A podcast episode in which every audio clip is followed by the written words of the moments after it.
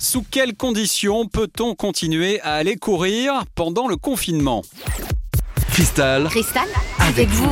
C'est la hantise des coureurs confirmés, voire même des coureurs du dimanche d'ailleurs. Vais-je pouvoir continuer le running pendant le confinement? Eh bien, pas de suspense, hein. la réponse est oui. Pour autant, c'est un oui sous condition et vous ne les connaissez peut-être pas toutes. La première d'entre elles, eh bien, c'est la zone dans laquelle vous êtes autorisé à aller courir un kilomètre autour de votre domicile ou de votre lieu de travail. Et ça, c'est une nouveauté par rapport au premier confinement.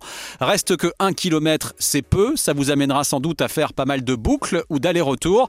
À noter que tout un tas d'applis ou de sites internet vous permettent de déterminer un cercle d'un kilomètre autour de votre adresse pour vous rendre compte du secteur autorisé. Venons-en maintenant à la durée de cette sortie running une heure maximum. Ça apparaîtra comme largement suffisant pour les uns, un petit peu court peut-être pour les autres, mais il faudra faire avec. Pensez à emmener de la musique avec vous parce que vous ne pourrez plus faire causette avec un autre coureur.